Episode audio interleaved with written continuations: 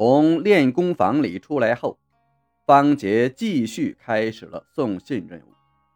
送到第二百二十次任务的时候，单勇改变了往常的口吻，让他将一封信送给荆州城知府凌思退。方杰不由得眼睛一亮，实在没想到竟然会给此人送信。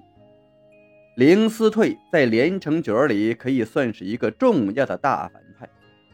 他的女儿凌双华更是书中重要人物之一，与丁典的爱情可以说是惊天地泣鬼神了。更重要的是，方杰刚刚发现了狄云的所在，恐怕接下来的一系列解谜都和荆州城有关，所以一边送信一边打探荆州城，可以说是一举两得的事情。说不定神照经就在某处等着他。带着一丝期望的心情，方杰立即赶往目的地。到达荆州城后，买了一张地图，点亮，直奔荆州府衙门。来到衙门口，门外的衙役倒也没阻拦，径直走进大堂。只见正墙上悬挂一个横匾，上书“明镜高悬”四个金光闪闪的大字。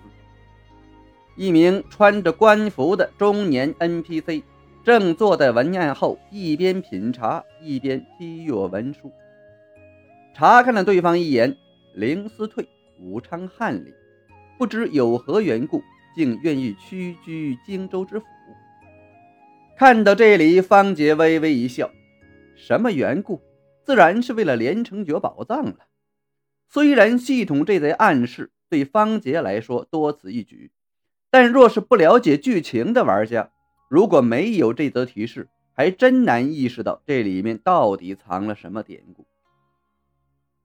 将信件交到对方手上后，凌思退递给了方杰一张回执和二两黄金报酬，点头道：“不错不错，这么快就将信件送到本官手中了，理应有所奖励。”方杰直接过滤了这句听过二百多遍的城市化语言。现在送一次信，只要在一个时辰内送到，报酬就是二两黄金。据推算，应该是任务积累次数每增加一百，游戏币的奖励就会加倍。也就是说，如果送到九百次任务，每次完成任务的奖励应该有二百五十六两。这也是玩家的主要收入来源，花钱快的同时，赚钱速度也是不慢的。当然，前提是要能够不间断的成功完成任务。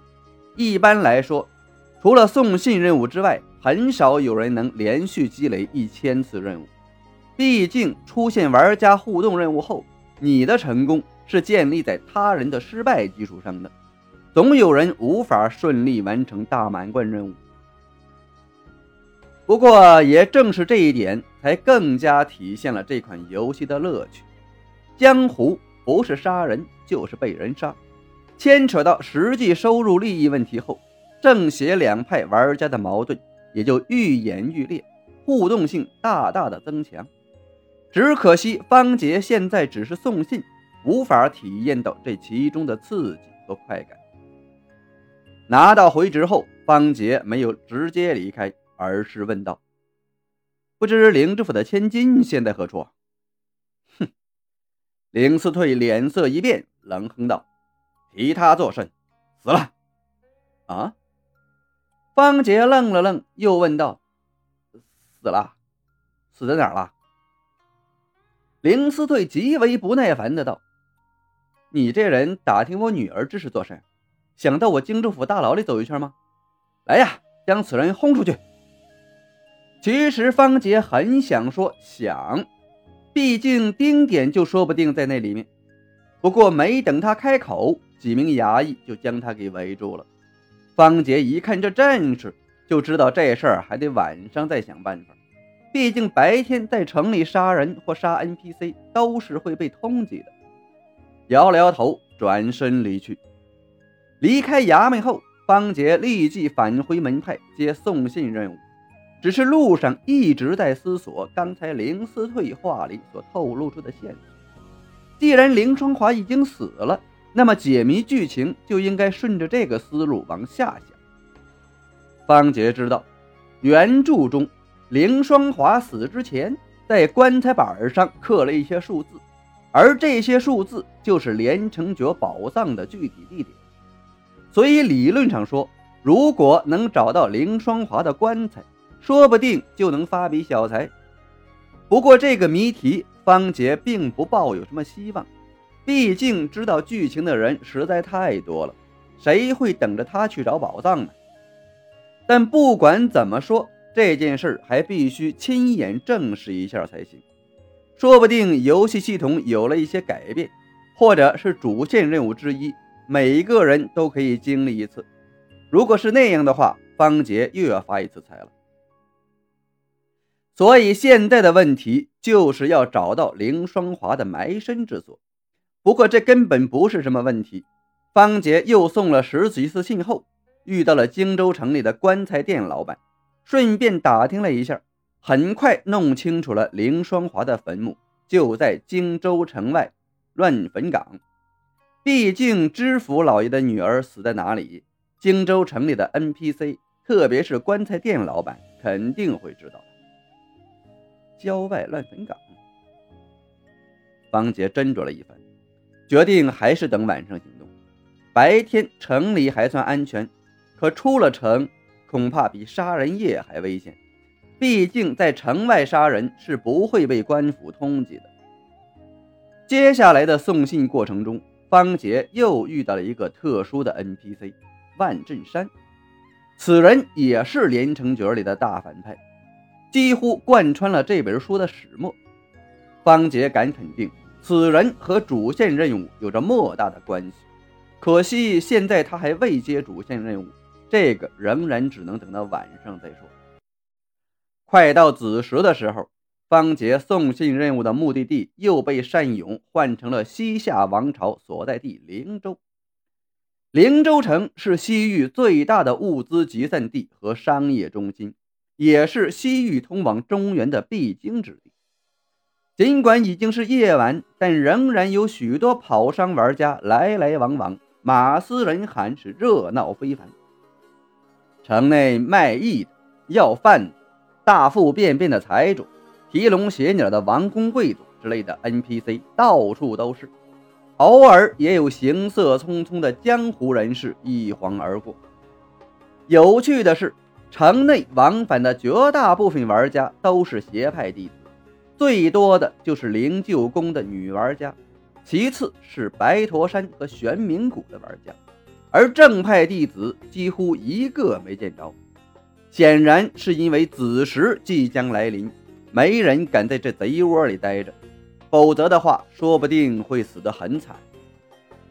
方杰的这次送信任务是交给灵州城将军府的好连铁树，此人是西夏国的征东大将军，掌管西夏一品堂，声势显赫。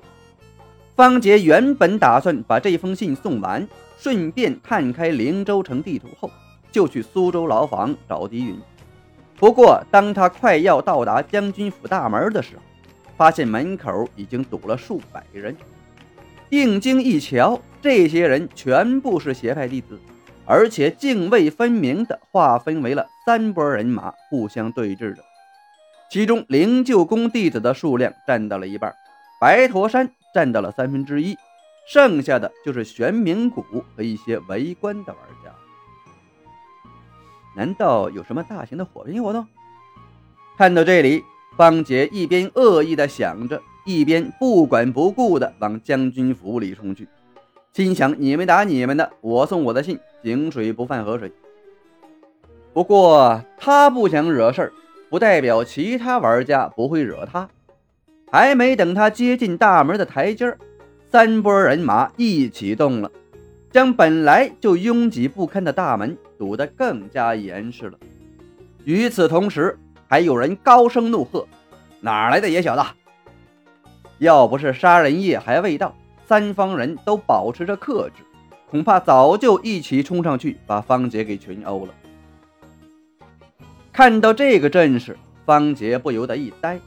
环顾了一圈后，笑着解释道：“哦，在下只是来王府送信的，你们继续，在下送完信就走啊。”说完，抬腿就要往里走。放屁！谁知道你是不是进去杀郝连铁树的？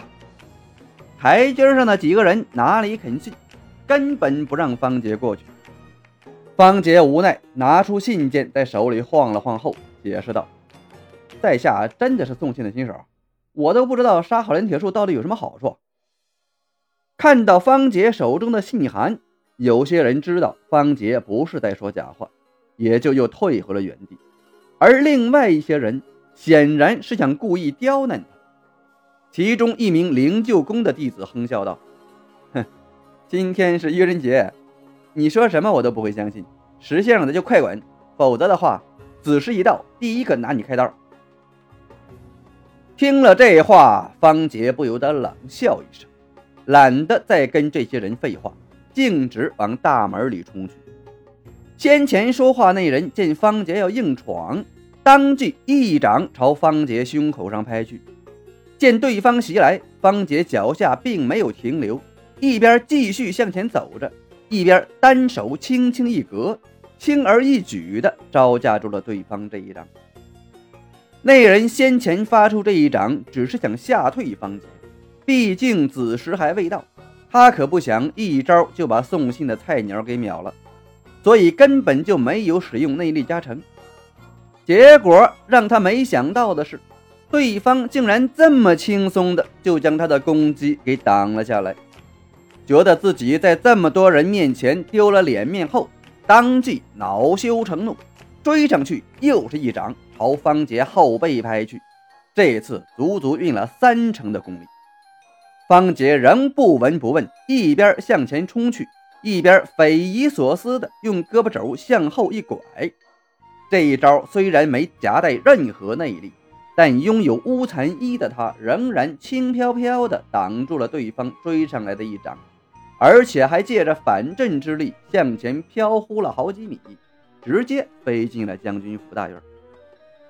看到方杰已经顺利的冲进了大院，本来一直在门口对峙着的三派玩家哪里还忍得住，一窝蜂的冲了进去，似乎生怕被人抢先了似的。里面的方杰虽然没看到后面的情形，但听声音也知道冲进来了不少人。心下更加觉得奇怪了，难道杀了那个好人铁树会掉落什么宝物？不过心里虽这么想着，方杰脚下却未停留，施展最垃圾的飞檐走壁身法，闷头往里面冲去。刚冲到将军府大殿门口，身后几名轻功了得的玩家已经追到了背后，眼看方杰就要进门了。哪还管什么官府通缉，纷纷施展出本门绝学，誓要灭掉这个突然杀出来的程咬金。最先出招的是先前那位阻拦方杰的灵鹫宫弟子，毕竟灵鹫宫的轻功十分了得，先不说月影舞步，即使是初级轻功彩燕功，都比一般门派的轻功强上不少。只见其身形一晃，激掠而上，手中长剑龙吟一声，一招大海无量，对准方杰后颈，连地数剑。第二个出招的是一名白驼山高手，施展蟾蜍步法追上方杰后，手中钢杖击点向方杰的大椎穴，施展的正是白驼山百变打穴杖法中的指点江山。而随后追上来的是一名玄冥谷弟子，左掌圈花扬起，曲肘当胸，右手虎口朝上，狠狠地朝方杰后背轰了一拳。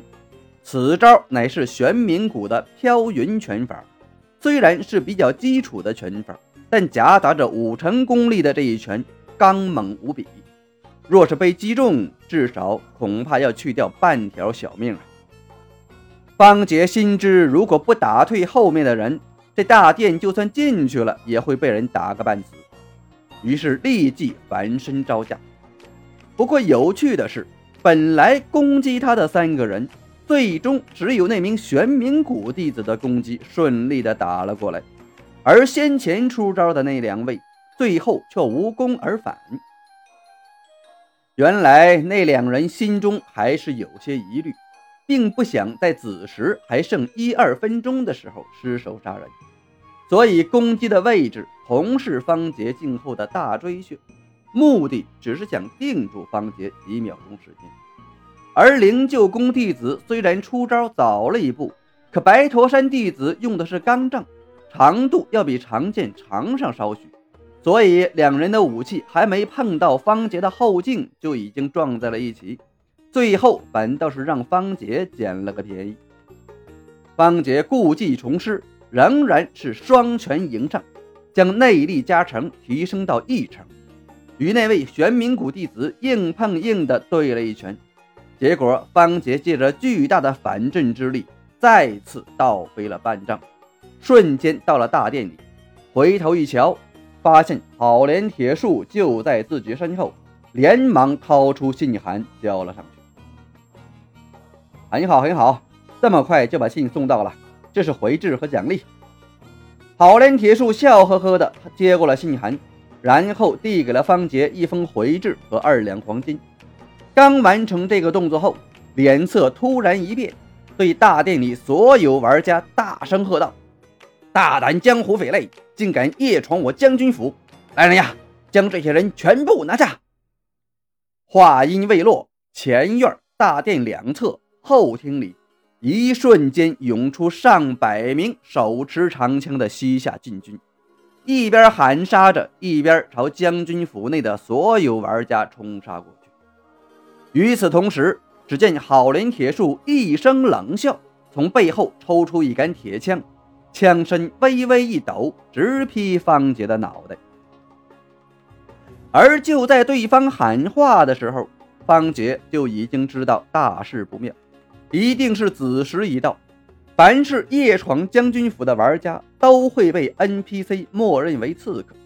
见刚才还笑脸迎人的好莲铁树，居然变得这么快，哪里还来得及多想，连忙抽出雪刀，将功力提升至十二成。硬碰硬的向上迎了上去，只听铿锵一声，沉重无比的黑色铁枪和泛着血光的雪刀在半空中狠狠地碰撞在一起，激射出点点星光。方杰只感觉双腿一软，差点被对方这一枪震得一屁股坐地，而好莲铁树却是喷出一口鲜血，向后倒退了数步。显然，对方的武功和臂力应该不在方杰之下，否则不可能有那么大的力道。只可惜内力方面要差得老远。方杰甚至怀疑，此人可能根本就不懂什么内功，和其他 NPC 官兵一样，也就是基本武功厉害一点。为了证实自己的猜测，方杰瞬间查看了一下对方的信息。发现武功评价是豁然贯通，也就是四百级，心中这才更加确信了自己的判断没错。要不是他目前的基本招架练到了四百零五级，恐怕刚才要被对方打个半死。不过，即便是如此，方杰最多也只是能自保而已。以他目前三百级的基本加特殊武功，肯定打不中对方。所以，方杰挡下了这一招后，没有继续出击，而是朝大殿的角落退去。因为他知道，目前他最大的敌人并不是这些官兵，而是身后那些玩家。子时一到，大家杀人就没有了顾忌。他可不想为其他人做嫁衣。就在两人对了这一招的同时，将军府里的 NPC 禁军和玩家们已经战成了一片，喊杀声、惨叫声、金鸣声不绝于耳。只听大殿内忽然有玩家喊道：“灵鹫宫的，不要管这些官兵，先杀了好灵铁树，抢到中平枪谱再说。”中平枪谱？难道杀了好灵铁树掉中平枪谱？听了这话，方杰微微一愣，不过没等他反应过来。大殿另外一处又有人喊道：“白头山的，不要管好莲铁树，先杀了灵鹫宫的再说。”与此同时，门口也有人喊道：“玄冥谷的都过来堵门，等他们杀完了，我们再杀他们。这都是群什么人呢？方杰摇头苦笑，看来今天一时半会儿还真的出不去了。刚想到这里，本来被他甩开的好人铁树居然又找上了他，大喝一声：“中平无敌！”双手一别，尽力前伸，使出一招，手中铁枪平平刺向了方杰。